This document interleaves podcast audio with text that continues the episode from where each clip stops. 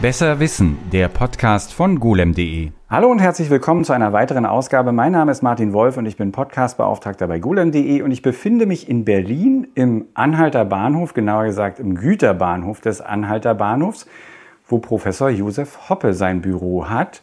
Obwohl, also wir sind direkt neben dem Technikmuseum und Sie haben hier ein Büro, aber Sie arbeiten gar nicht mehr fürs Technikmuseum, richtig? Na, bedingt. Also ich arbeite jetzt äh, hauptamtlich für das Berliner Zentrum Industriekultur, das aber vom Deutschen Technikmuseum und der Hochschule für Technik und Wirtschaft in Schöneweide getragen wird als Kooperationsprojekt. Und das mache ich sozusagen äh, im Auftrag des Technikmuseums und deswegen habe ich hier auch noch ein Büro. Aber unmittelbar fürs Technikmuseum arbeite ich natürlich nicht mehr. Was heißt natürlich nicht mehr? Altersbedingt. Also, altersbedingt. Sie sind im Ruhestand, Sie haben aber das sehr lange gemacht. Sie haben 36 Jahre fürs Technikmuseum gearbeitet. Woher wissen Sie das? Weil Sie mir das im Vorgespräch ah, gesagt okay. ja, ja, das stimmt. Und ähm, Sie haben aber komplett, also bevor wir zum eigentlichen Thema der heutigen, des heutigen Podcasts kommen, machen wir noch kurz mal ein bisschen, gehen wir jetzt ein bisschen zurück zu Ihnen. Sie haben Sozialgeschichte, nee, Sie haben Geschichte studiert eigentlich. Ja. Und so kommt man natürlich auch in ein Museum. Und war das Ihre erste Wahl? Haben Sie gedacht, Technikmuseum, das ist es? Nee, gar nicht zwangsläufig. Äh, ich hatte eigentlich schon während des Studiums angefangen, mich mit Büchermachen zu beschäftigen. Hatte auch schon erste Jobs als Lektor, habe dann auch als Autor eine ganze Weile gearbeitet und ähm, habe mich dann auch wissenschaftlichen Themen wieder zugewendet. Und äh, das Thema, das mich besonders beschäftigt hat, war eine äh, Sozialgeschichte des Telefonierens und des Telefons. Und darüber bin ich ans Technikmuseum gekommen und habe dann gemerkt, da sind Leute, die sich für solche Themen interessieren. Ähm, die haben auch Unterlagen, die wiederum mich interessieren. Ich bekam dort auch sofort einen Job angeboten und daraus entstand dann tatsächlich diese 36-jährige Zeit im Technikmuseum. Und Sie haben angefangen, als was war Ihre Stelle dann, als Sie angefangen ja, haben? Als Volontär. Als Volontär. Und dann sind Sie irgendwann stellvertretender Direktor der Stiftung genau. des Deutschen Technikmuseums 2008. geworden. 2008.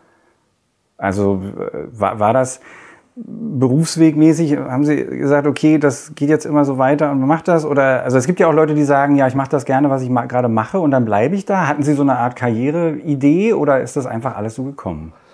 Mm, ich hatte schon eine Karriereidee. Ich hatte auch zwischendrin mal die Idee, äh, zu einem anderen Museum zu wechseln. Da hatte ich auch Möglichkeiten. Aber ich muss ganz ehrlich sagen, ich bin mit dem Deutschen Technikmuseum durch diese Wachstums- und Gestaltungsprozesse schon auch auf einer sehr tiefsitzenden Art und Weise immer verbunden gewesen und bin es auch heute noch. Und habe mich dann in ein, zwei Situationen auch dagegen entschieden, äh, in ein anderes Museum zu wechseln, in eine andere Stadt zu wechseln, weil das Deutsche Technikmuseum einfach meins war und ist. Und diese Loyalität ist, denke ich mal, auch so ein bisschen darin begründet, was für Schätze dieses Museum hier auch beherbergt. Also einerseits haben Sie sich unter anderem ja auch beschäftigt mit der, also wie Sie schon gesagt haben, die Kommunikationstechnik, Telefunken. Und da sind wir jetzt beim äh, Thema des, der heutigen, des heutigen Podcasts. AEG, das komplette AEG-Firmenarchiv lagert hier, richtig? Richtig. Und das ist ja äh, natürlich, das ist ja fantastisch. Ja, eins der größten äh, Wirtschafts- oder Firmenarchive, die es überhaupt äh, in Deutschland gibt. Ich glaube, das viertgrößte. Ähm, bildet nicht ganz vollständig die Geschichte der AEG und die Geschichte von Telefunken ab. Das sind ja ursprünglich zwei verschiedene Firmen gewesen, äh, weil es viele Kriegsverluste gab und vieles nach dem Kriege dann neu zusammengetragen werden musste. Trotzdem ist es in der Reichhaltigkeit und Diversität auch der äh, verschiedenen Überlieferungen.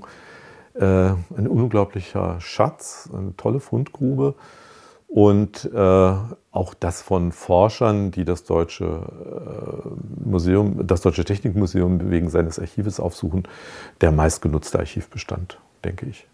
Ist das, wenn man sich das jetzt räumlich vorstellt, hier irgendwo in der Nähe untergebracht? Ist das überhaupt an einem Ort äh, oder es ist unterschiedlich. Äh, es gibt sozusagen ein Papierarchiv. Das sind äh, alle möglichen Arten von Unterlagen, von Personalunterlagen über Prospekte bis hin zu Grundstücks- und sonstigen Geschichten. Unfassbar viele Patentschriften. Ähm, das sind, glaube ich, vier Kilometer Regal, auf denen sich das niederschlägt. Ähm, es gibt ein gigantisches Bildarchiv, es gibt ein gigantisches Videoarchiv, es gibt ein Archiv mit Plakaten, Druckgrafik und so weiter und so weiter. Wir kommen ja vielleicht nochmal darauf zu sprechen, dass das Thema Unternehmenskommunikation in der AEG einen besonderen Stellenwert gehabt hat. Das befindet sich alles hier am Standort in der Trebiner Straße im Kellergeschoss. Und äh, es gab dazu noch ein umfangreiches Produktenarchiv aus den ganz unterschiedlichsten Bereichen, in denen die AEG tätig war.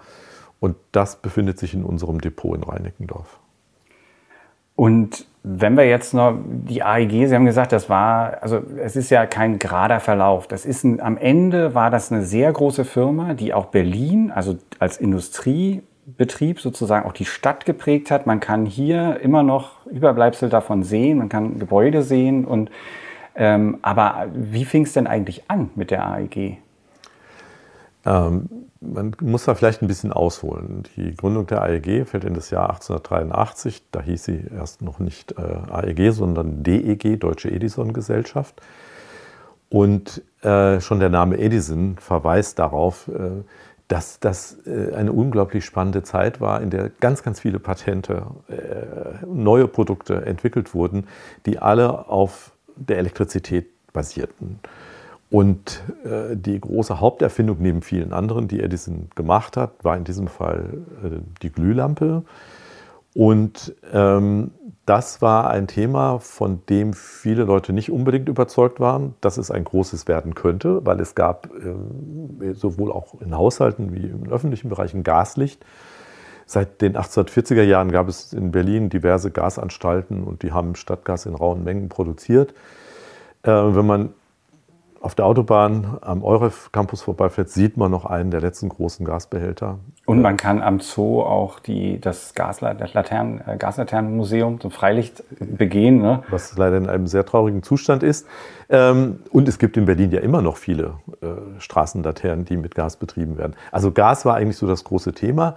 Und wie immer, wenn etwas Neues kommt, was mit dem Alten total bricht, sagen viele, das wird nichts. Ja, also warum eigentlich? Rathenau war der Gründer der AEG, Emil Rathenau, war aber ein Mensch, der hatte so einen Riecher für Dinge, die da kommen können. Und äh, der war mit einer Firma vorher ein bisschen in Schwierigkeiten geraten, hat dann eine Weile sich auch auf äh, seinen Geldern, er war schon wohlhabend, ausruhen können und hat, als er das erste Mal von diesem Thema elektrisches Licht hörte, geahnt, gewusst, wie auch immer, das wird eine große Sache ist mit Edison und äh, der Vertretung von Edison, also einer Firma in Frankreich, in Verbindung getreten und wollte sich unbedingt diese Patente sichern. Das ist ihm dann auch gelungen und äh, er hat dann versucht, äh, dieses Thema Licht und damit auch das Thema Elektrizität äh, zu einem wirklich großen Thema zu machen. Äh, stieß damit auf einen schon bedeutenden Konkurrenten in Berlin, nämlich die Firma Siemens, die auch schon seit den 40er Jahren tätig war, die aber äh, mehr im Bereich Kommunikation tätig war und im Bereich Antriebe, Motoren ähm, und so weiter und so weiter. Auch ein Thema, das in den 80er Jahren des 19. Jahrhunderts groß aufkam, aber in das Thema Licht und damit auch das Thema öffentliche und private Netze äh, reinzugehen, war Siemens nicht so ganz geheuer. Und man hat dann da auch äh, Verträge geschlossen, um die äh, Tätigkeitsfelder und Unternehmensbereiche und Unternehmensziele voneinander abzugrenzen. Und Rathenau hat geschickt verhandelt und hat dann vor allen Dingen etwas äh, erreicht in diesen Abgrenzungsverträgen, was sozusagen der Keim des späteren Unternehmenserfolgs war. Er hat sich das Recht zugesichert, die Kraftzentralen zu bauen. Also die ersten Elektrizitätswerke, die man brauchte, um sowohl Licht wie dann später auch noch andere Anwendungen betreiben zu können. Das war sozusagen sein Schlüssel. Also er hat erkannt, das Licht ist das eine Thema, aber die Elektrizitätserzeugung ist das andere große Thema. Und die öffentlichen Elektrizitätszentralen waren für die AEG sozusagen die Basis des Unternehmenserfolges. Und ähm, Rathenau hat dann tatsächlich die erste äh, Energiezentrale in Berlin oder Elektrizitätszentrale in Berlin gebaut, die auch noch lange existierte. Da kamen dann noch viele weitere hinzu. Und aus diesem System, das Rathenau aufgebaut hat, ist dann später die BEWAG entstanden äh, und daraus im Grunde genommen so etwas wie die öffentliche Versorgung der Großstadt, der Metropole Berlin mit Elektrizität. Das gesamte Grundsystem basiert auf dem unternehmerischen Ansatz von Emil Rathenau aus den 1880er Jahren. Jetzt müssen wir mal technisch, muss ich mal nachfragen. Das war ja damals noch Gleichstrom am Anfang. Das oder? war Gleichstrom. Ja. Weil der Edison war ja ziemlich davon überzeugt, dass, also das hat er wohl später, äh, habe ich mal irgendwo gelesen, eingesehen, dass das einer der großen Irrtümer auch war. Aber der hat am Anfang auf Gleichstrom gesetzt. Das heißt, auch in Berlin nehme ich mal an, wird das so gewesen sein, richtig? War ein äh, Gleichstromnetz, aber Rathenau war auch, was den Punkt dieser Auseinandersetzung in den USA, kennt man ja dann die Auseinandersetzung Westinghouse und äh, General Electric, Gleichstrom, Wechselstrom. Da war Rathenau auch sehr früh offen dafür zu sagen, Wechselstrom hat doch viele Vorteile. Er hatte äh, tolle Berater, unter anderem Oskar von Miller, den späteren Gründer des Deutschen Museums. Und er hatte ähm, auch schon eigene Forschung und Entwicklungen dazu angeregt. Und das erweiterte Wechselstromkonzept, das Drehstromkonzept, basiert auf den Entwicklungen eines Ingenieurs der AEG und auf der Basis dieses Drehstromkonzeptes von Dolivo Dobrowolski, ein Name, den man nicht so ganz leicht aussprechen kann, basierten die, die ersten wirklich großen, erfolgreichen Fernübertragungen von Elektrizität, aus denen dann wiederum die Idee abgeleitet werden konnte, dass äh, Kraftzentralen, Elektrizitätszentralen nicht nur lokal, regional von Bedeutung sein könnte, sondern dass man über überregionale Netze der Elektrizitätsversorgung nachdenken könnte mit ganz anderen Energiequellen, Wasserkraft zum Beispiel. Aber das ist dann noch ein wesentlich späteres Thema. Aber wie gesagt, Rathenau war unglaublich klug darin, die, sozusagen die, die, die Schlüsselelemente einer technischen Revolution äh, zu erkennen, sich sozusagen auch das Recht zu sichern, dass er sie mindestens zunächst mal in den deutschen Märkten, später dann europäisch, weltweit auch ähm, erstellen und vertreiben konnte. Und er hat auch geguckt, wozu man Elektrizität außer für Licht noch einsetzen könnte. Ähm, es gab nämlich ein eigenartiges Problem mit diesen Elektrizitätszentralen. Man weiß ja immer, das ist auch heute noch ein Riesenproblem, wenn Strom sozusagen einerseits in Überkapazitäten erzeugt wird, weil so wie heute alle Solarzellen durchbrennen und massenhaft Strom erzeugen und auf der anderen Seite aber zu wenig Abnehmer da sind, hat man ein Problem, was machen wir jetzt mit diesem Strom? Und so war das auch mit den ersten Elektrizitäts Elektrizitätszentralen in Berlin und in anderen Städten. Die hatten ab Einbruch der Dämmerung viele Abnehmer, weil das ging alles ins Lichtsystem. Tagsüber passierte da nicht so super viel. Und die Idee war dann zu sagen, ja, wie können wir auch tagsüber Stromabnehmer finden? Und daraus entstanden dann viele Konzepte für Haushaltsgeräte, die auch von der AEG hergestellt wurden. Ich wollte gerade kurz einhaken und sagen, die eine Seite ist zu erkennen, wie Sie gesagt haben, dass das ein sehr lukratives Feld wird, dass das eine zukünftige Entwicklung sein wird die, und, und sich dafür eben äh, vorhandene Technologien, deren Nutzung zu sichern. Die andere ist aber dann eben Innovation voranzutreiben und selbst zu sagen, okay, wir bleiben hier nicht stehen, wir nutzen nicht nur das, was uns jetzt hier eben gegeben wurde, und, sondern wir entwickeln weiter, wir verbessern, bis hin zu, wie Sie gerade sagen, wir sehen zu, dass wir selbst äh, zu Produzenten von äh, Geräten werden, die eben äh, einen Mehrwert bieten für die Haushalte und den Strom, den wir produzieren, auch gleich noch abnehmen. Genau. Ja, also so entstand eine elektrische Herde. Ähm, der Föhn, gut, der braucht jetzt nicht so wahnsinnig viel Strom, weil man hier üblicherweise nur relativ kurz betreibt. Staubsauger, äh, Heizgeräte, Kühlgeräte und so weiter und so weiter. Ja, und damit ist schon noch ein weiteres Standbein äh, der späteren AEG benannt. Haushaltsgeräte waren natürlich immer extrem wichtig in allen Varianten und Größenordnungen. Was kann man so sagen? Wann war so der Durchbruch? Also Sie haben gesagt, wir, wir, haben angefangen so irgendwann in den 1880er Jahren. Es gibt halt natürlich klar dann Beleuchtung außen, Straßenbeleuchtung ist natürlich ein, ein gravierendes Thema in der Großstadt natürlich. Also das ist, was man äh, haben möchte. Dann zieht das wahrscheinlich in die Haushalte von den gut betuchteren ein. Dann ist aber natürlich die Sache, so ein Netz lohnt nicht. Wenn ich jetzt nur zu drei Hanseln in Berlin-Wannsee äh, eine Leitung lege, dann mache ich das komplett richtig. Dann lege ich eine dickere Leitung und sehe halt auch zu, dass ich alle anderen mit äh, ranbekomme. Da sind wir wahrscheinlich dann um die Jahrhundertwende. Ist Berlin dann schon elektrifiziert? Nee, der, na, im, im Grunde genommen schon weitgehend elektrifiziert, wobei es sehr unterschiedliche ähm, Teilbereiche gab. Man muss sich nicht vorstellen, dass Elektrifizierung in diesem Falle bedeutet, es gibt eine einheitliche Elektrizitätsversorgung und ein Netz von Abnehmern, die da dranhängen. Das sind sehr unterschiedliche äh, Komponenten der Erzeugung gewesen und immer noch viele äh, kleinmaßstäbliche Netze gewesen. Übrigens war auch noch ein äh, weiterer äh, wichtiger Ansatzpunkt für den äh, Erfolg und die Verbreitung von Elektrizität der öffentliche Nahverkehr. Man hatte ja hier in Berlin immer noch die Pferdebahnen, die in der Stadt herumfuhren.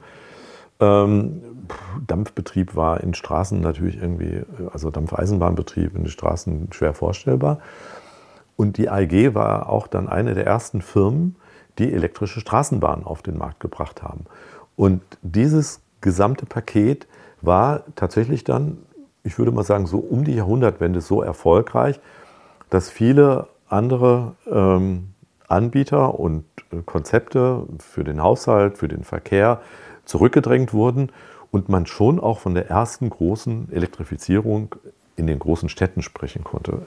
In den Gemeinden und im ländlichen Bereich hat das alles noch ein bisschen länger gedauert. Aber in den großen Städten hat das Sinn gemacht, hat sich auch gelohnt. Und wenn man dann sozusagen alle Komponenten auch aus einer Hand liefern konnte, war das auch für die Unternehmen ein großes Geschäft. Und die AEG hat in diesen wenigen Jahren zwischen Anfang der 1880er Jahre und dem Beginn des 20. Äh, Jahrhunderts einen unglaublichen geschäftlichen Erfolg gehabt. Die Umsatzzahlen stiegen auf weit über 200, 300 Millionen. Und man hat in dieser Zeit, das war auch die einzige Zeit, in der das gelang, jedenfalls in einigen wesentlichen bilanziellen Zahlen äh, Siemens hinter sich gelassen. Das ist später nie wieder gelungen. Und das war sozusagen das Trauma auch der späteren AEG-Geschichte, dass man immer auf den großen äh, Konkurrenten äh, Siemens geschaut hat und versuchen wollte, an diese glorreichen Anfangszeiten ähm, äh, anzuhängen oder sie fortzuführen. Aber wie gesagt, äh, später ist es nie wieder gelungen.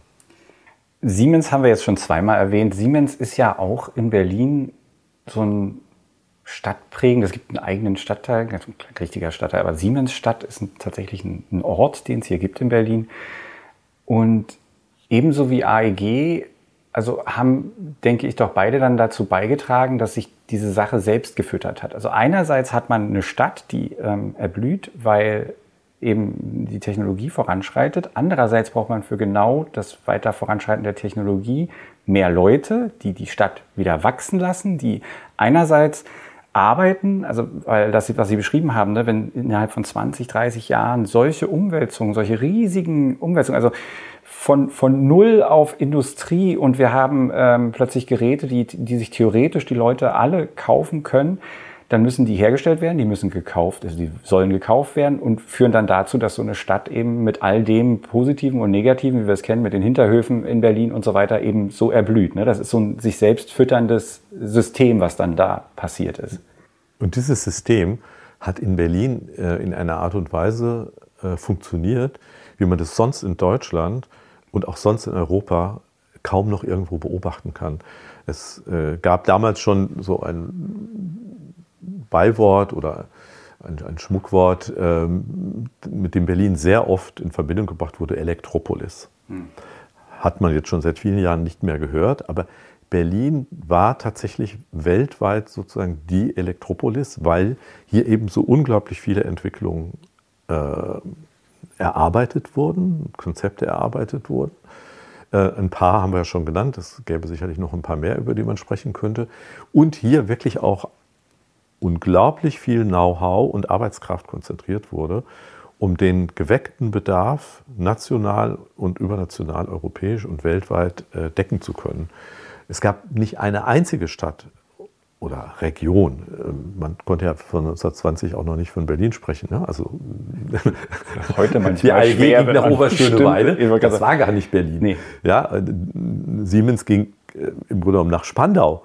Äh, mit der Siemensstadt. Das sagen auch einige heute noch, das gehört nicht zu Berlin. Ja, genau. Ja, also äh, das Berlin, wie wir es heute kennen, gab es ja zu der Zeit noch gar nicht, aber sozusagen den Berliner industriellen oder industriekulturellen oder technologischen Großraum. Ähm, und die Anzahl von Arbeitskräften, die Anzahl an intellektuellen, äh, an Forschungs-, an technologischen Kapazitäten war in dieser Massivität nirgendwo sonst zu finden. Und deswegen gab es auch tatsächlich noch bis weit in den Beginn des 20. Jahrhunderts hinein Menschen, die von überall her kamen, um sozusagen in Berlin und an Berlin zu studieren, wohin die elektrische Zukunft der Städte und überhaupt der Gesellschaften führen könnte, weil Berlin damals so etwas wie ein beispielgebendes äh, avantgardistisches Labor war für alle Themen, die mit Elektrizität zu tun hatten und alle Produktionsweisen und Entwicklungsprinzipien auch, die mit Elektrizität zu tun hatten. Die allgemeine Elektrizitätsgesellschaft entwickelt sich zu einer Gesellschaft, die einerseits die Elektrizität und die Voraussetzungen dafür anbietet, aber eben, haben wir ja schon gesagt, auch einen Föhn erfindet, der praktisch zu dem Wort für genau dieses Gerät wird später und auch noch viele andere Dinge entwickelt. Das ist dann so ab den 20er Jahren gesetzt, dass AEG als Markenzeichen für solche Geräte äh, bekannt ist? Eigentlich schon früher. Also die AEG hat tatsächlich immer sehr, sehr großen Wert darauf gelegt, dass man auch äh, nach außen hin ähm, mit Markenzeichen und einer bestimmten Bildsprache, mit Markenkommunikation, mit Branding, wie man heute sagt, in Erscheinung tritt. Man hatte da äh, zunächst so eine ganz emblematische Figur, also eine Frau auf einem Flügelrad, die eine große Glühlampe in der Hand hält, umgeben von Blitzen und so. So bisschen vom Jugendstil beeinflusst. Ähm, und das findet sich halt schon sehr früh auch auf allen Prospekten und so weiter. Und das hat so was Triumphalistisches. Also den, ein neues Zeitalter bricht an. Auch mit dieser Doppelbedeutung Illumination und Aufklärung, so ein bisschen spielend möglicherweise. Ähm, und 1907 verpflichtet dann die AEG ähm, den ja, Architekten, Gestalter, wie auch immer, Peter Behrens, der dann so nach und nach äh, für die AEG eine Rolle wahrnimmt, die es auch in dieser Form in anderen Unternehmen in jener Zeit gar noch nicht gab. Der entwickelt sowas wie ein Corporate Design. Das fängt bei den Buchstaben an. Er entwickelt eine eigene AEG-Typografie. Er entwickelt ein eigenes Firmenlogo, das nur sehr, sehr behutsam dann weiterentwickelt wurde. Er gestaltet auch viele dieser Produkte. Also es gab schon in den 1910er und 20er Jahren sowas wie ein typisches AEG-Design, so wie man heute vielleicht von einem Apple-Design oder so spricht. Also extrem weit vorne für damals. Ähm, und Peter Behrens war halt so ein Typ, der hat sich im Grunde genommen auch alles zugetraut. Und man hat ihm auch alles zugetraut und hat dann auch noch neue Fabriken gestaltet. Also in einem Riesenkomplex in der Brunnenstraße gibt es noch äh, eine Reihe von Bauten in der Huttenstraße, gibt es ähm, die berühmte Turbinenfabrik, die auch heute noch in Betrieb ist. Ähm, auch in Schöneweide findet sich das eine oder andere. Es gibt ein Ruderhaus unten an der Spree, das Ruderhaus Elektra, das er für die AEG gestaltet hat, existiert heute noch.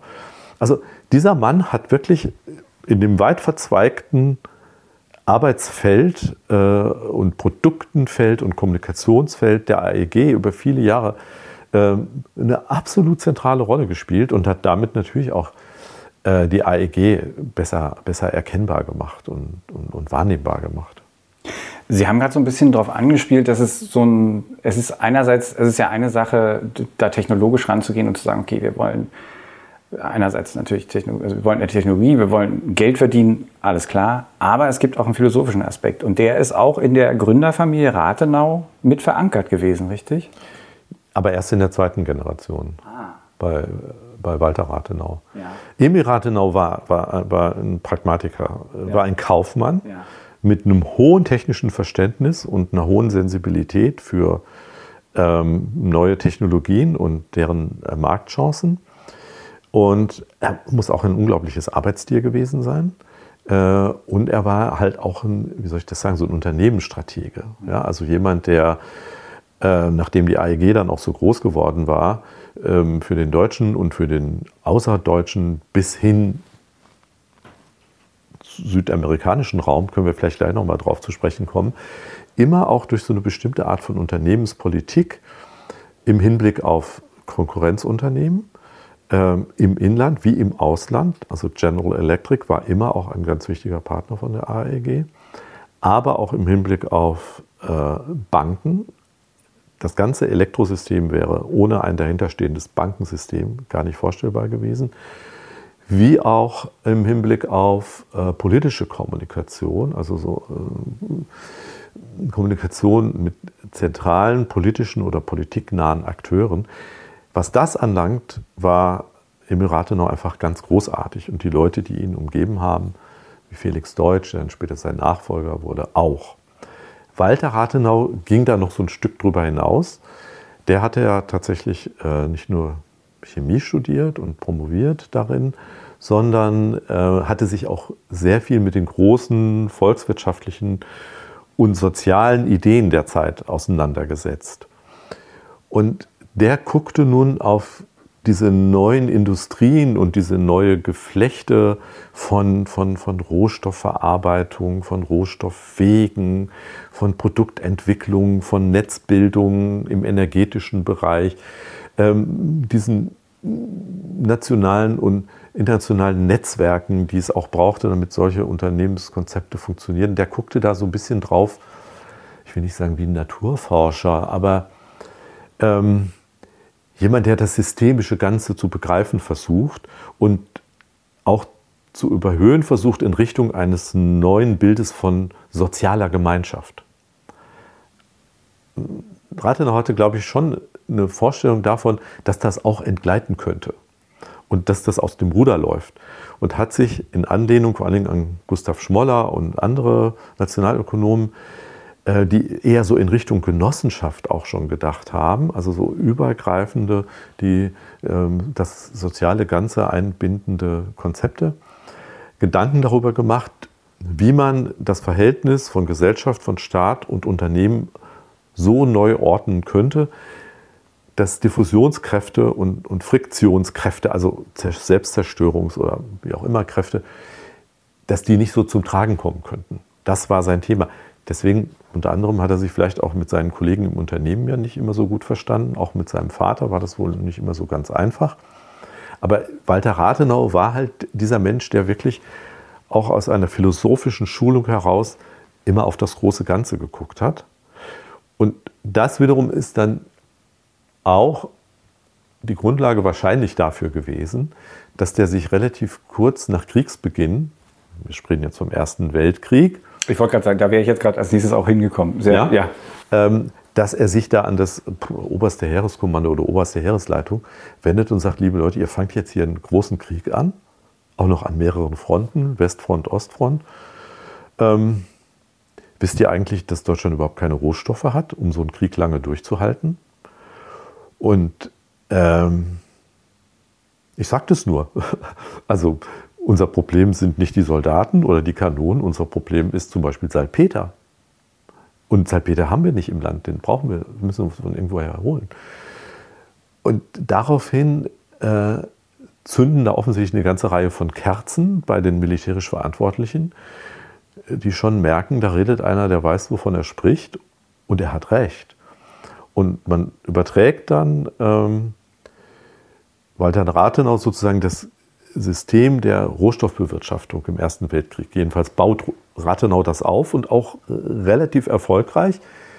Ähm, wobei er dann irgendwann ab Mitte des Krieges da auch so langsam ausscheidet. Aber auf ihn ist sozusagen so etwas wie eine planwirtschaftliche Behandlung des Themas Rohstoffe im Kriegsfalle, in diesem Falle, äh, zurückzuführen. Im Grunde genommen war das aber ein bisschen auch seine Idee für Friedenszeiten. Ja, das hat er auch nach dem Ersten Weltkrieg ähm, noch immer mal wieder, glaube ich, formuliert, aber er ging ja dann sehr viel stärker auch in den Bereich Außenpolitik, um auch durch Ausgleich ähm, der verfeindeten Nationalstaaten so etwas wie ein neues Europa möglicherweise zu schaffen. Aber er war tatsächlich mehr der philosophische Kopf, unglaublich interessant und anregend, auch immer noch zu lesen, manchmal nicht ganz einfach und eher im intellektuellen geistigen, ästhetischen Sphären unterwegs. Das war was, was, was, was Emirate noch gar nicht lag. Der hat auch relativ bescheiden gewohnt. Walter Rathenau hat sich dann, glaube ich, 1909 ein Schlösschen gekauft in Bad Freienwalde, hat sich eine sehr schöne, auch genau im Stil ähm, der neuen Zeit, also jugendstilmäßig, eine ähm, Villa ähm, errichten lassen im Grunewald in der Königsallee. Und ich habe mal so ein bisschen untersucht, wie haben eigentlich die AEG-Leute gelebt und wie haben die Siemens-Leute gelebt. Und das ist wirklich eklatant, weil sowohl die Büros wie die, wie die Privaträume ähm, bei, bei den AEG-Leuten, also bei den Rathenaus, waren vergleichsweise schlicht und prätentiös. Natürlich, klar, also man hat da nicht auf kleinen Fuße gelebt, ja. Aber die gesamte Siemens-Schickeria hat sich Schlösser gebaut oder Schlösser gekauft, von denen man ja auch noch einige äh, in Berlin äh, sehen kann, wenn man denn darauf hingewiesen wird oder weiß, wo das ist. In Langwitz zum Beispiel gibt es ein, ein, ein riesiges Schloss. Ähm, das der Siemens-Familie gehörte, ähm, in Fahrland, ein Riesending. Ähm, und das war nicht der Stil AEG und das war nicht der Stil Rathenau. Insofern äh, fand ich das schon auch interessant, mal so bei dem Blick in die privaten Gemächer zu gucken, wie unterschiedlich auch solche Unternehmerpersönlichkeiten wahrscheinlich getickt haben. Sie haben es gerade gesagt, es gab so ein es gab schon auch die Wahrnehmung, dass diese ganze, diese, diese Welle, die dann da rollte, der Industrialisierung auf äh, der höchsten Stufe, dass das auch schief, also in die falsche Richtung gehen kann. Dann gab es diese Urkatastrophe, einerseits den, den Ersten Weltkrieg, der Es gab schon eine große Krise 1905, die die ARG auch schwer zu schaffen gemacht hat. Was war das für eine Krise? eine dieser typischen äh, Absatz- und Finanzierungskrisen, die es immer gab. Es gab ja die erste große Krise ähm, in den 1880er Jahren, die hat die AEG gar nicht getroffen, aber da ist ja die deutsche Wirtschaft damals schwer auch in die Knie gegangen. Und 1905 gab es tatsächlich auch eine große Finanz- und Absatzkrise, unter der AEG und andere Unternehmen äh, zunächst schwer gelitten haben, aber daraus haben sie sich dann auch äh, schnell wieder äh, berappeln können und, und, haben an frühere Erfolge relativ schnell wieder anschließen können. Aber das ist ja typisch für die kapitalistische Ökonomie, dass man diese Wellenverläufe hat. Und warum dann im Einzelfall es dann äh, zu einem solchen Einbruch kommt, ist individuell immer wieder anders, aber sie kommen mit Regelmäßigkeit. Ja, aber ich, worauf ich gerade hinaus wollte, waren die von Ihnen schon ein bisschen angesprochenen sozialen Verwerfungen, die das mhm. Ganze, äh, ne? also einerseits, es gibt, es, gibt diesen, es gibt diesen Krieg, der erstmals mit Industrie, mit, also wirklich durchindustrialisiert geführt wird, der, also mit allen Folgen, die man dann eben auch kennt. Und es gibt aber zeitgleich und, und auch danach wird das ja sichtbar, äh, diese Verwerfung in der Stadt Berlin. Die Leute leben teilweise in furchtbaren Verhältnissen und da hilft dann auch nichts, wenn ein, äh, sag ich mal, ein, ein Konzern sagt, ja, okay, wir versuchen so ein bisschen besser zu machen oder so. Oder äh, da hilft dann auch der Föhn nicht, den man sich vielleicht dann doch irgendwann leisten können, weil das halt strukturell, so wie es gewachsen ist, einfach äh, nicht funktioniert für die Leute. Und ähm, da ist ja Berlin auch so ein, war ja in dieser Zeit auch so ein, so ein, äh, ein bisschen eine Besonderheit, oder? Ähm, ja, also das gilt dann gleichermaßen für Siemens und die AEG. Das mein, ich meine beide, ja klar. Die sind rausgezogen, haben dann die Fabriken errichtet, aber haben dann in der Nähe der Fabriken erstens mh, hm, für Verkehrswege gesucht, die berühmte Siemensbahn, die ja jetzt rekonstruiert werden soll, aber auch angeregt, dass vernünftige Wohnviertel gebaut werden. Und in der Siemensstadt lässt sich das ja bis heute noch beobachten, in den unterschiedlichen Baustilen. Zum, zum Teil wirklich sehr berühmte äh, Architekten. Ähm, beispielhafte Vorbilder für sozialen Wohnungsbau, wie man heute sagen würde. Und das ist ja auch Welterbe. Also eine der unbekanntesten Welterbestätten in Berlin sind diese äh, sozialen äh, Wohnungsbauprojekte. Und Behrens wiederum, von dem wir eben schon sprachen, hat in Schöneweide auch eine Siedlung gestaltet, eher für die Angestellten, die etwas besser verdienenden, aber nach wie vor sehr nett und sehr schön. Ähm, also man hat schon so einen Aspekt im Auge gehabt, aber ich meine, für 30.000 Leute, die in Schöneweide äh, gearbeitet haben, oder keine Ahnung, 20.000, 25.000 Leute, die in der Siemensstadt gearbeitet haben, hat man nicht komplett Wohnraum schaffen können.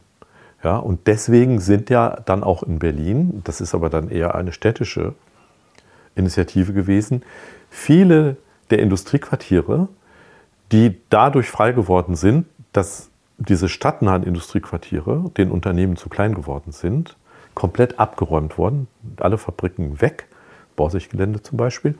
Und dort hat man dann halt öffentlichen oder ja, in der Regel öffentlichen Wohnungsbau errichtet. Und das sind diese berühmten Berliner Mietskasernen, die jetzt vielleicht auch nicht toll waren, ähm, aber so hat man versucht, die Leute unterzubringen. Und jetzt, also dann gut, dann springe ich jetzt mal in die Zwischenkriegszeit. Also den Ersten Weltkrieg hat die AEG also eben auch mit als Zulieferer der, der Kriegswirtschaft überstanden. Dann gibt es natürlich Einschränkungen darin, wie jetzt gehandelt werden kann, könnte ich mir vorstellen. Ja, also ich, ich gehe vielleicht noch mal einen Punkt zurück, weil das ist so ein äh, Thema, das mir durchaus wichtig ist. Es gibt bis zum Ersten Weltkrieg tatsächlich so eine Aufteilung der Welt in Interessenzonen der großen weltweit operierenden Elektrik, Elektrokonzerne. Das sind in erster Linie die AEG und Siemens.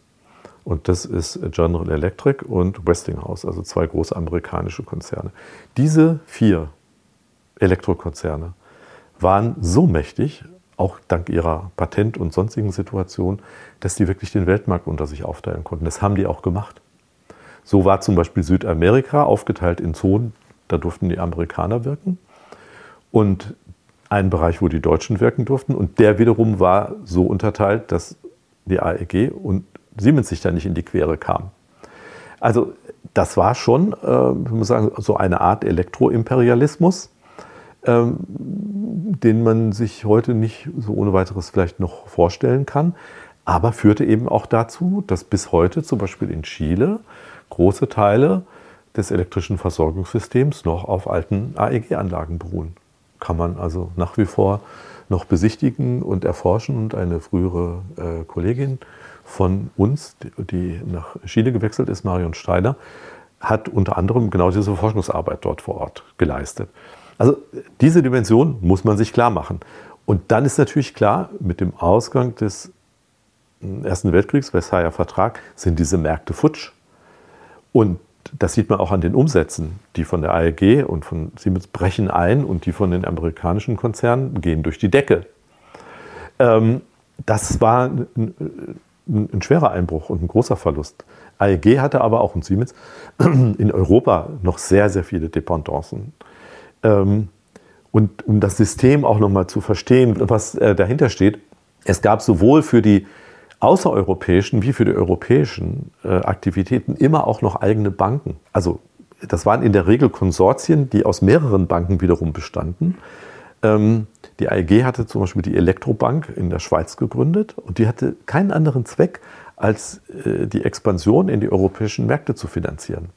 Und das hat man dann so ein bisschen anonymisiert, dann hieß das Elektrobank und nicht AEG Bank. Und dann ähm, war das in der Schweiz, ein bisschen neutral und so. Aber im Grunde genommen hat man sich so die Möglichkeit gesichert, in die südeuropäischen Märkte, auch nach England, ähm, dieses ganze System von Kraftzentralen, von Verteilsystemen, von äh, Installationen im Haus, also braucht man ja auch bis hin zur Steckdose, ein ganzes System an Material und an Technik, äh, um dann Elektrizität nutzen zu können das hat man mit Hilfe von diesen dahinterstehenden ähm, Finanzierungsinstrumenten abgesichert. Und auch das war natürlich dann nach dem Ende des Ersten Weltkrieges in Bezug auf Südamerika zum Beispiel äh, schwierig, in anderen Ländern dann nicht. Nach und nach konnte man dann auch wieder dahin zurückkehren. Aber da war der Erste Weltkrieg natürlich ein unglaublicher Rückschlag. Die AEG hatte übrigens auch eigene Fabriken wie Siemens, immer wieder diese Parallele. Ähm, in Russland, da war man ganz selbstverständlich auch als äh, russische AEG unterwegs. Ähm, also ein wirklich sowohl in den Dimensionen wie auch in der Komplexität schon ziemlich einzigartiges äh, System von unternehmerischer und äh, technologischer Dominanz. Wenn dann die Politik auch noch mitspielt, dann hat man natürlich als Konzern da relativ gute Karten. Jetzt hat das war dann aber spätestens nach dem Ende des Ersten Weltkriegs vorbei. Also zumindest die internationale Politik hat, äh, also sozusagen, da war dann klar, jetzt gibt es klare Sperren. Wie konnten die sich dann da berappeln? Bis es, oder, oder ist das überhaupt passiert? Oder ja, wie gesagt, äh, man hatte äh, nach wie vor noch die guten Kontakte. In Ländern wie äh, Spanien oder Italien waren große Teile der Kraftwerke durch die AEG errichtet worden. Da konnte man jetzt nicht einfach hingehen und sagen, übernehmen. Also da hat sich dann relativ schnell dann auch wieder so ein Status quo ante hergestellt, weil man wusste, das sind sozusagen unsere Partner, denen wir da auch äh, vertrauen können. Es gab nach wie vor die Kontore und Vertretungen vor Ort, die da auch wieder versucht haben, Boden gut zu machen und für schön Wetter zu sorgen und so weiter.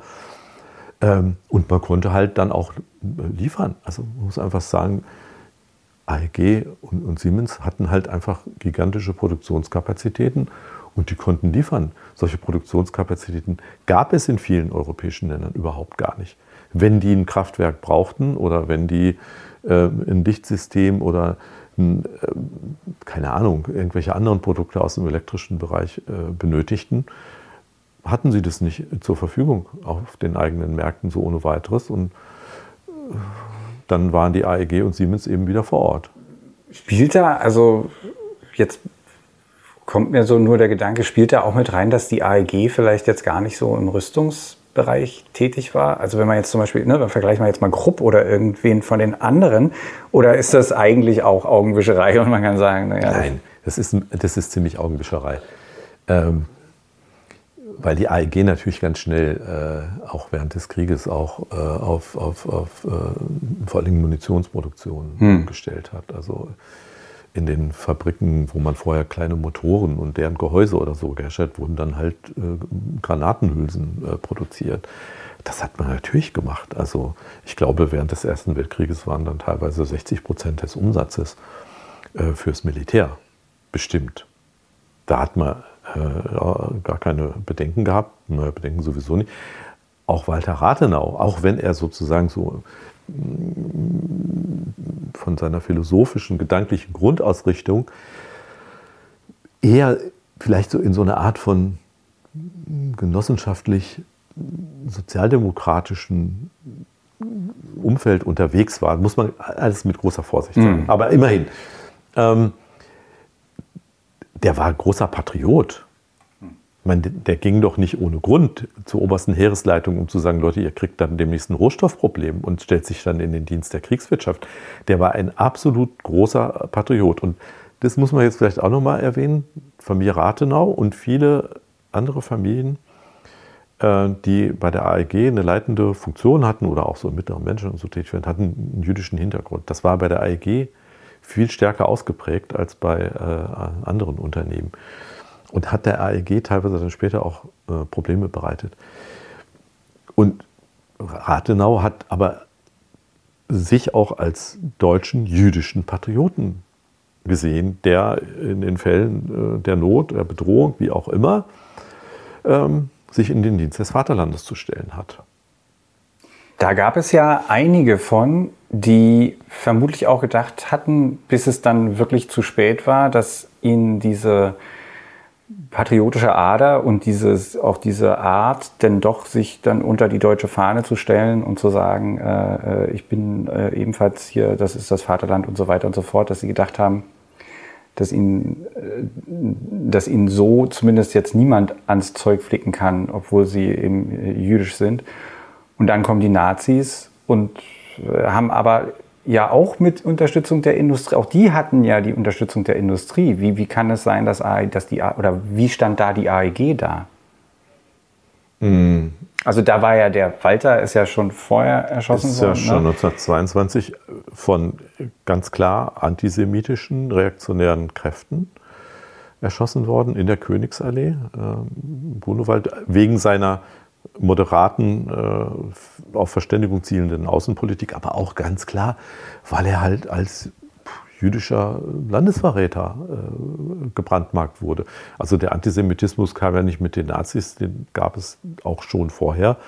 Die Nazis haben ihn, denke ich, nur ähm, hocheffizient geschürt, genutzt und äh, darauf nochmal eine ganz andere äh, Politik auch äh, basieren lassen.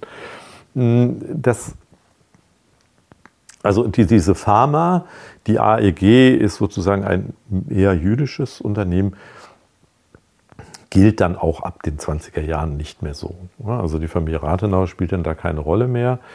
Ich denke mal, dass es nach wie vor auch noch im Management eine Reihe Leute gab, die einen jüdischen Hintergrund hatten. Aber mh, hm, spricht man nicht so offen drüber. Und tatsächlich war es so, als dann der, ähm, die Nazis äh, die Macht übernommen haben, und dann auch versucht haben, so eine Art äh, staatlicher Lenkung und wie hat man immer gesagt, nicht Gleichstellung, sondern Gleichschaltung, Gleichschaltung auch von ja. Industrieverbänden und auch äh, Treueerklärungen von großen deutschen Unternehmen und deren Verbänden und so weiter einzufordern, dass man der AEG da vielleicht nicht so richtig trauen könne, weil die halt irgendwie so einen jüdischen Impact nach wie vor hätte. Ähm, hat sich de facto aber äh, in der Zusammenarbeit der AEG mit den neuen Machthabern nicht so richtig niedergeschlagen, hat sich auch im Zweiten Weltkrieg dahingehend nicht niedergeschlagen, dass man sich jetzt bestimmten Dingen verweigert hätte. Das passierte genau dasselbe wie im äh, Ersten Weltkrieg. Die AEG hat auch äh, fleißig äh, für die Rüstung gearbeitet. Man, man, man, muss vielleicht, wir haben ja eben noch darüber gesprochen, dass die AEG sozusagen der reine Elektrokonzern war. Aber daraus, dass die Elektrizität so sehr unterschiedliche Anwendungsgebiete hatte, war die Elektrizität dann sozusagen die Keimzelle für ein unglaublich breit aufgestelltes Produktspektrum. Das heißt, die AEG hat schon vor dem Ersten Weltkrieg Autos gebaut, Lastwagen gebaut, hat sogar Schiffe gebaut und ausgerüstet.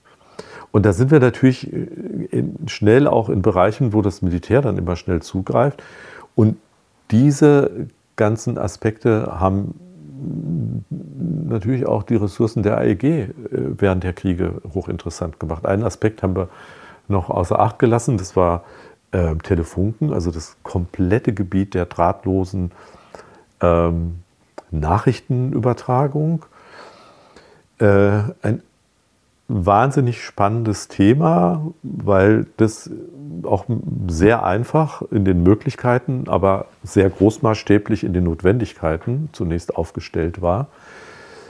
Ähm, und auch da war die, sowohl die AEG wie Siemens, wie beide über diese Tochtergesellschaft Telefunken, die 1903 schon gegründet wurde, ganz vorne dran. Also da gab es nicht viele andere Unternehmen in Deutschland und auch weltweit, äh, die da mitspielen konnte. Das heißt also, die, die, die, die Produktbreite, die ein Konzern wie die AEG schon in den 10er Jahren und in den 20er Jahren hatte, bot so viele Möglichkeiten auch für militärische Bedürfnisse liefern zu können. Ja, dann werden nicht Lastwagen geliefert, sondern irgendwelche gepanzerten LKWs, die dann an die Front geschickt werden. Und dann werden halt eben nicht Handelsschiffe, sondern Kriegsschiffe ausgerüstet.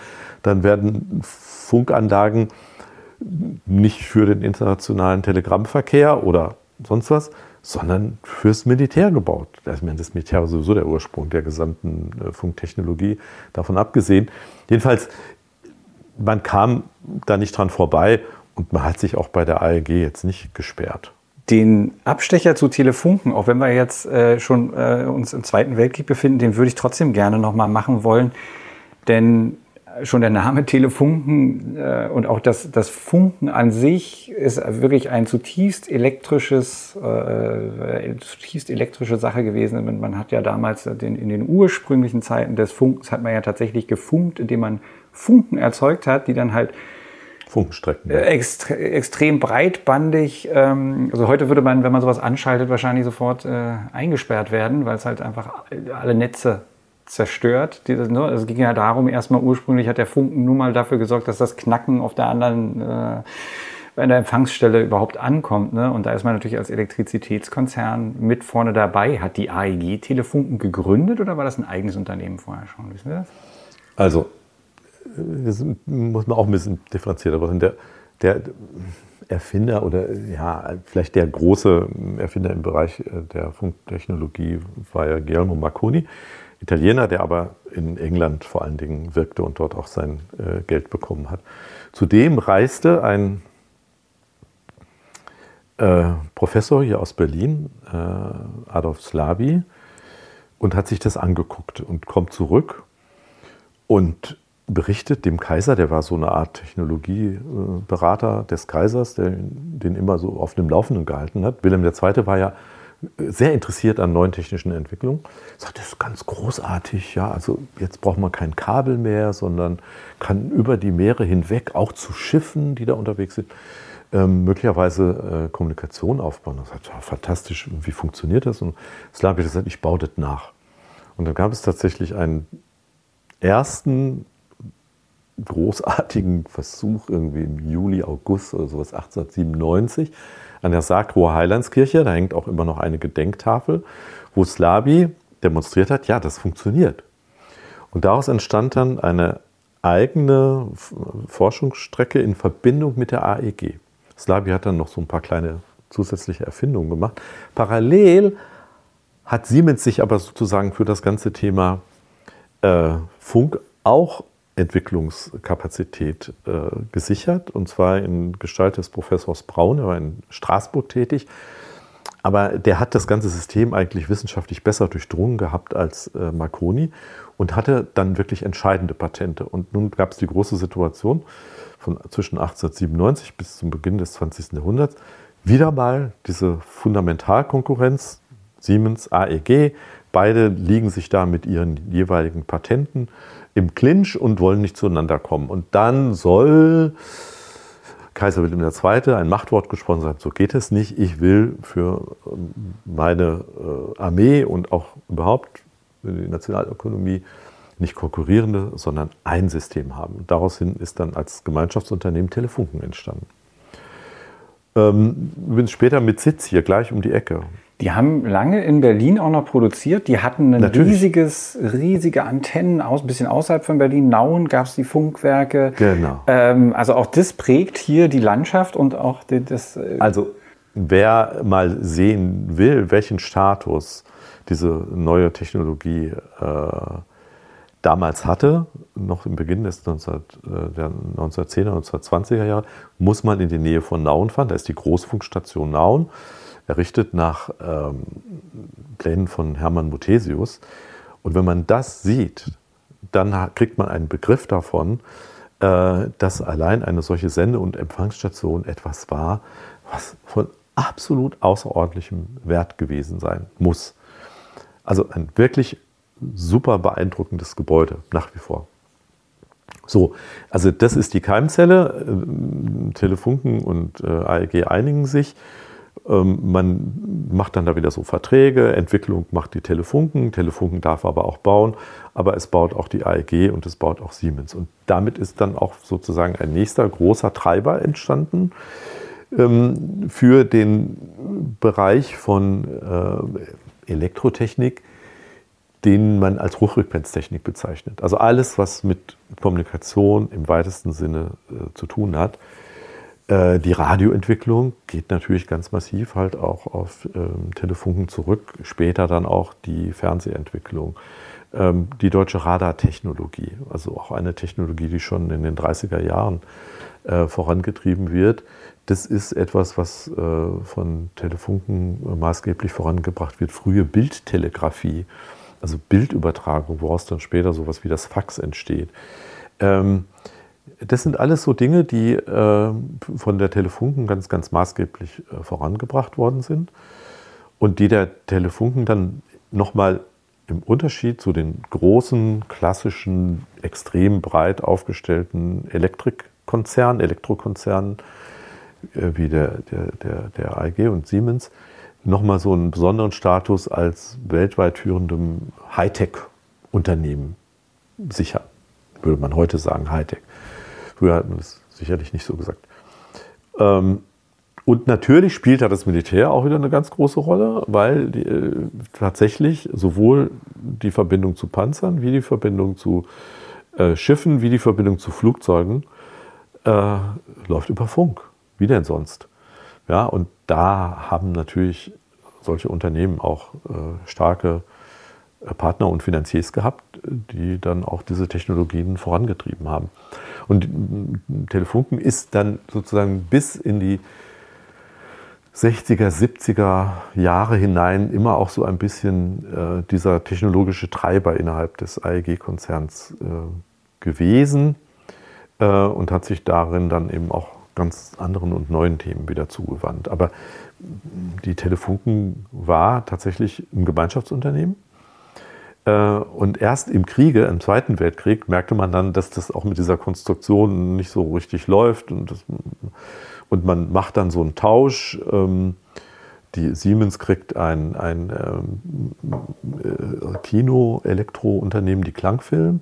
Und dafür übernimmt die AEG die 50-Prozent-Anteile äh, von Siemens und ist dann alleinige Eigentümerin von Telefunken. Würde ich jetzt mal fast tippen, dass das äh, für die AEG der bessere Deal war. Vermutlich ja. Jedenfalls hat man später sehr viel mehr von Telefunken gehört als von der, der Klangfilm. Wir, weil wir auch schon weit zeitlich schon fortgeschritten sind, müssen wir mal gucken, dass wir den Zweiten Weltkrieg vielleicht tatsächlich jetzt hinter uns lassen. Und dann ist natürlich einerseits die Sache, bevor es jetzt zum Wirtschaftswunder kommt, da gibt es ja jetzt erstmal die Teilung Deutschlands. Und äh, wie mit allen anderen großen Unternehmen gibt es natürlich, sind die Standorte, sind die Technologien, sind die Leute quer übers Land verteilt im Zweifelsfall und die einen sind in der einen Zone und die anderen sind in der anderen Zone. Mhm. Da hat Siemens mehr Glück gehabt, weil er äh, wesentlich größere Teile von Fabrikation und Entwicklung äh, waren in den dann hm, durch die äh, westlichen Alliierten besetzten Bereichen Deutschlands. Die AEG hat unglaublich viel verloren, weil also ganz Oberschöne Weide, das war halt das Herzstück des Unternehmens, war jetzt auf einmal sowjetisch besetzte Zone. Und die Sowjets ziehen da auch ein und bilden da ein, ein, ein, ein sowjetisches Unternehmen. Da haben eine Zeit lang hat da tatsächlich eine sowjetische Aktiengesellschaft in äh, Schöneweide agiert. Ähm, die Sowjets holen sich auch ganz viele Experten, von denen sie glauben, dass man die in der Sowjetunion gut gebrauchen kann. Die werden halt verschleppt, mehr oder weniger, und verschwinden über viele Jahre. Also das war ein unglaublicher Drain Brain für die, ähm, nee, Brain Drain, äh, für die AEG, äh, die davon tatsächlich stärker betroffen war als äh, Siemens. Äh, Fabrikgebäude gehen verloren, werden in vielen höheren Maße äh, auch demontiert und in die Sowjetunion verbracht äh, und so weiter und so weiter. Also da hat die AEG erheblich mehr Mühe gehabt, nach dem Zweiten Weltkrieg wieder auf die Beine zu kommen als Siemens. Und das ist auch mit einer der Gründe dafür, dass die Nachkriegsentwicklung der AEG dann immer so eine wackelige gewesen ist weil man immer wieder aufs Neue versucht hat, äh, die weggefallenen äh, Ressourcen und Kompetenzen und äh, Fabrikationsanlagen und was halt alles zu so einem Konzern dazugehört, durch Zukäufe zu erweitern.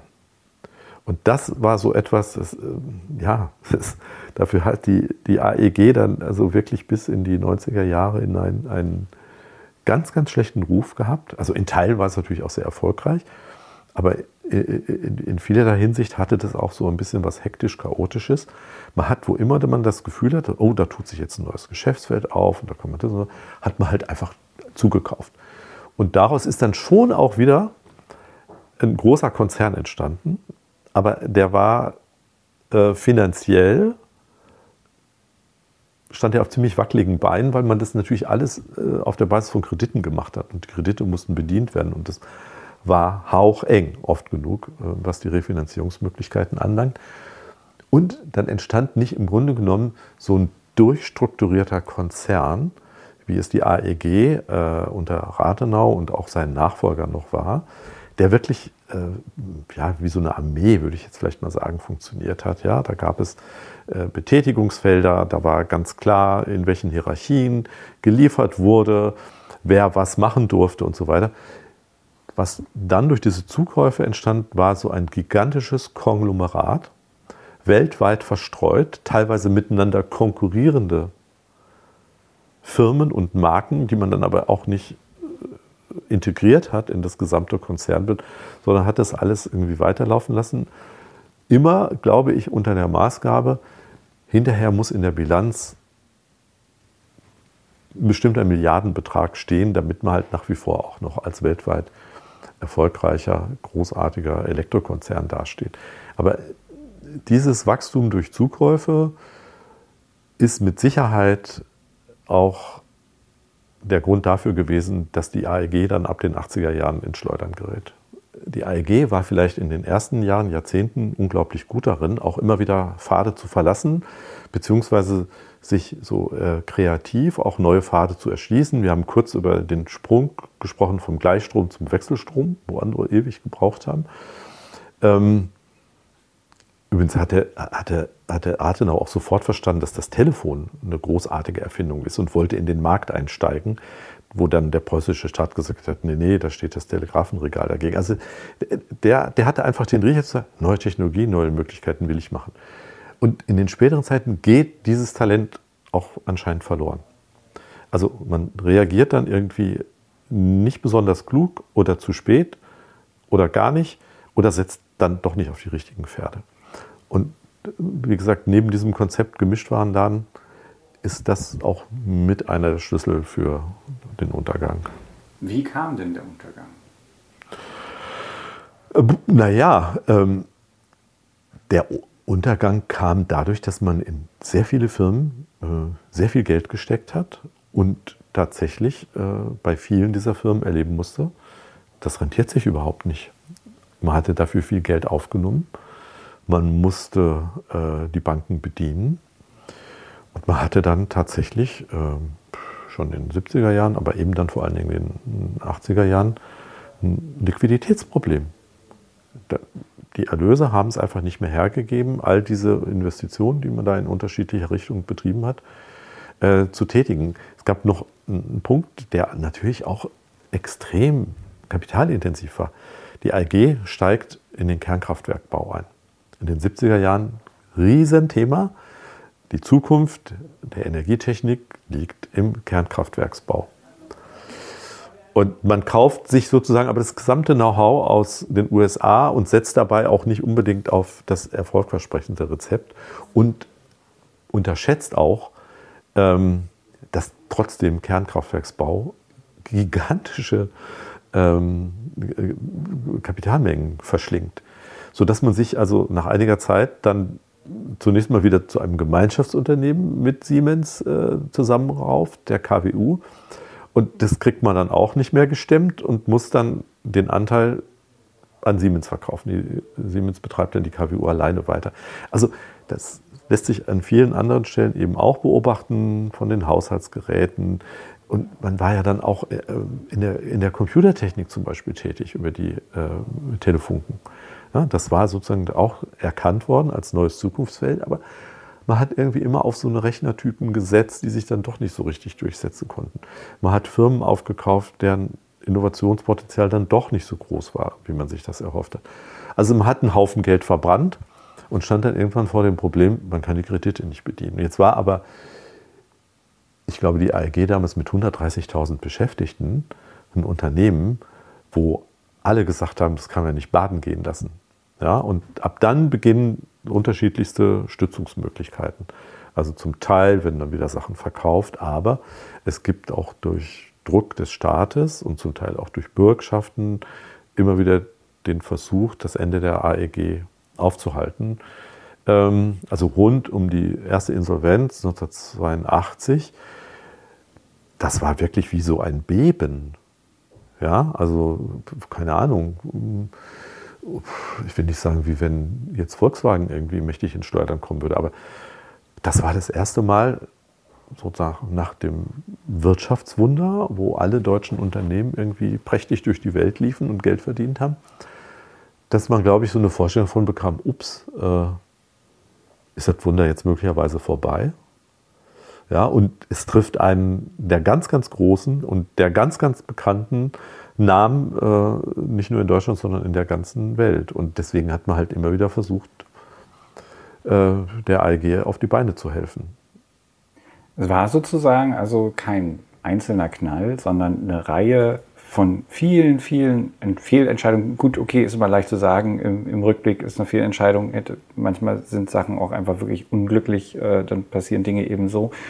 Und dann ein, war es ein langsames Sterben? Ja. Ja.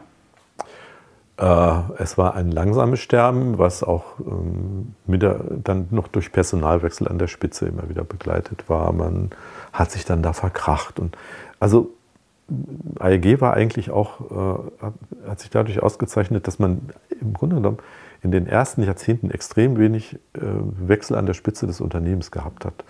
Das waren bis in die 50er Jahre, glaube ich, fünf Leute, mehr nicht. Ja?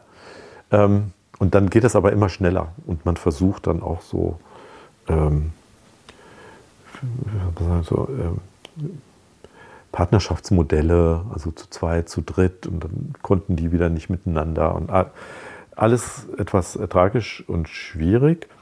Man verkauft dann auch überhastet Unternehmen, ist klar. Wenn man natürlich weiß, da muss ein Unternehmen einen Unternehmensteil auf den Markt bringen, weil es diesem Unternehmen ökologisch nicht besonders gut geht, ist es keine Voraussetzung dafür, einen guten Preis zu erzielen. Das heißt, man hat teuer gekauft und billig verkauft. Und so kommt halt irgendwie eins zum anderen und man versucht halt irgendwie immer wieder neu auftretende Löcher zu kitten und zu schließen.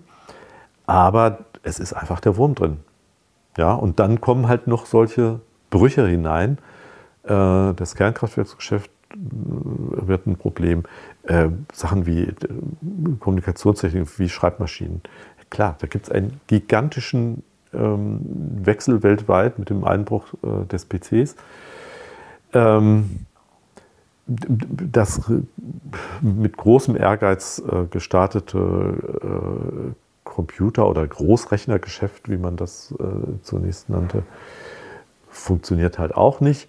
Man ist in der Automatisierung noch relativ erfolgreich, man ist im Hausgerätebereich noch relativ erfolgreich, wobei man sich da auch so viele Marken gekauft hat, die sich dann gegenseitig irgendwie kannibalisieren, dass das dann irgendwie auch nicht so richtig glücklich war.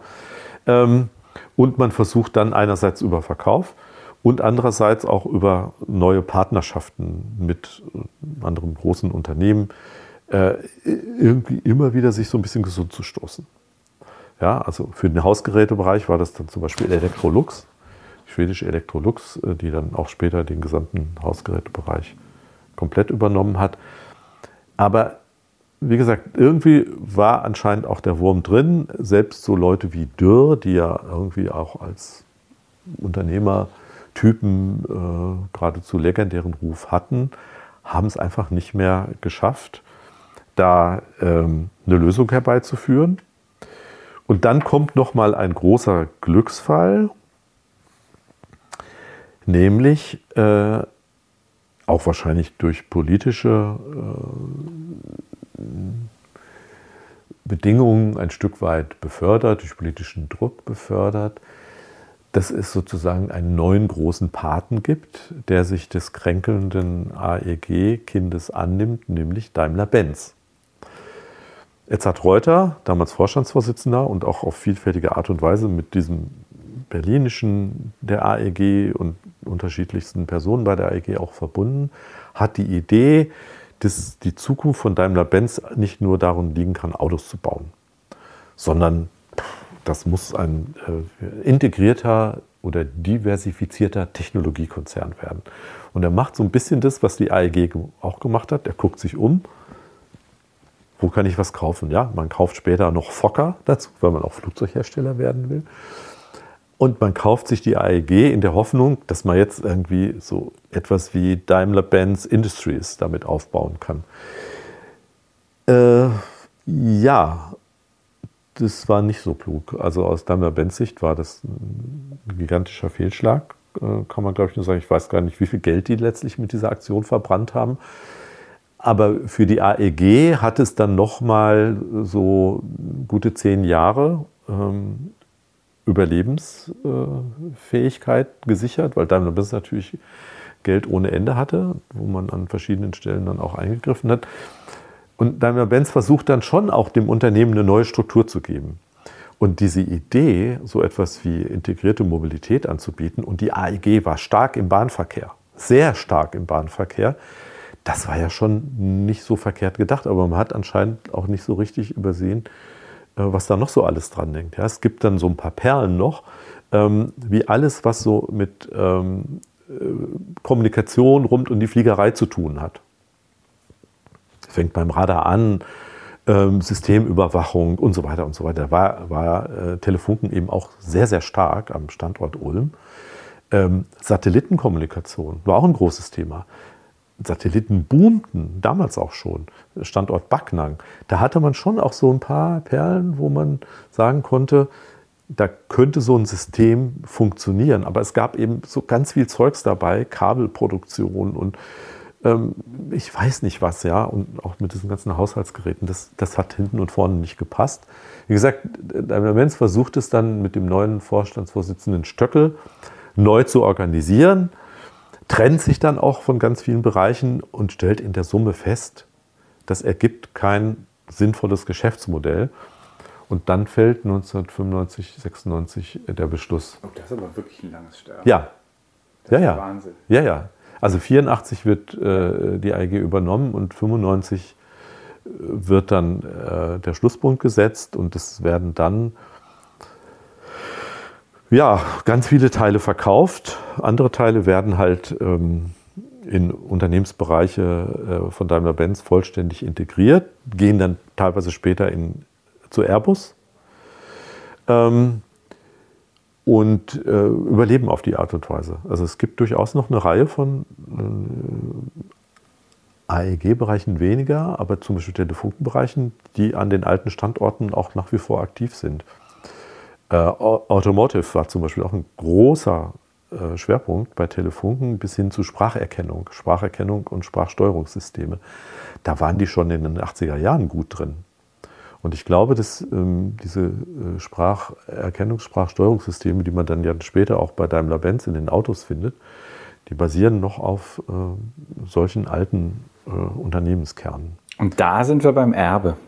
Also genau. Und das wollte ich gerade noch erzählen. Ähm, mein Kollege äh, Jörg Schmalfuß und ich sind dann äh, tatsächlich genau in diesen, dieser Zeit, als es dann so bam runterging, in Frankfurt gewesen, um uns dieses archivalische Erbe anzugucken. Und da gab es tatsächlich im Foyer, das war damals auch noch ein richtig pompöses, riesiges äh, Gebäude da, die alte Firmenzentrale von AEG Telefunken, ähm, wie so eine Art Ticker, so Bildschirme, welche Unternehmensbereiche man gerade wieder verkauft hat. Das lief dadurch wie so ein Ticker, äh, den man bei News-Sendern oft hat. Ja? Und man hat dann auch nochmal eine Ahnung gekriegt, wie viele kleine, kleinste und mittlere äh, GmbHs und ich weiß nicht, was es da gab, die dann einfach verkloppt wurden. Das war so ein bisschen wie bei der Treuhand. Und die Beschäftigten standen dann ziemlich fassungslos vor diesem Bildschirm und guckten wie, und guckten, wie sozusagen ein Unternehmenskapital, ein Unternehmensbereich, eine Fabrik, eine Entwicklungsstätte nach der anderen flöten geht. Das war, werde ich nie vergessen.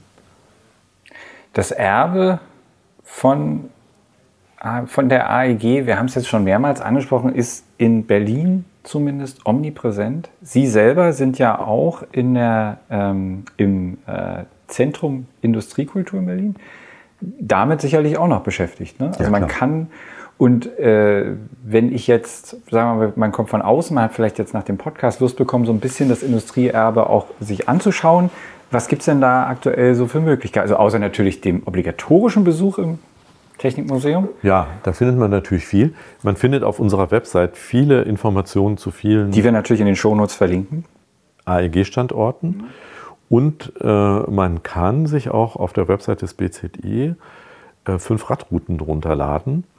Und von denen äh, haben mehrere mit dem AEG-Erbe zu tun, nämlich äh, warmes Licht und kühles Bier. Das ist so Mitte und nördliches Berlin.